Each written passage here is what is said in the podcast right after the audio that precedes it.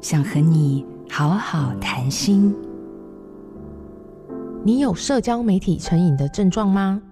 不能使用网络，可能比停水停电更可怕。三不五时就要划一下手机，看一下自己或他人的脸书动态或留言。如果听诊器能够听见一个人内心深处的自言自语，这些都是他们心底的呐喊。例如，爸妈只会管我，唠叨我。还是线上队友好，还会给我鼓励。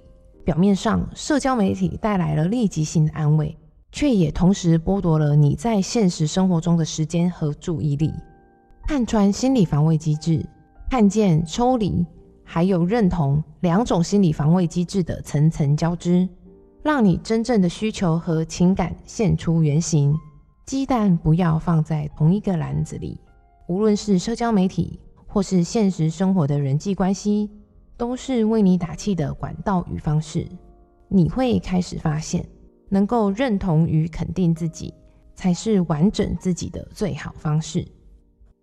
突破心理防卫，不被成瘾行为驾驭，活出更强大的生命力。我是心理师洪培云。做自己的主人，找回你的心。印心电子。真心祝福，好家庭联播网，中部地区古典音乐台 FM 九七点七，北部地区 Bravo FM 九一点三。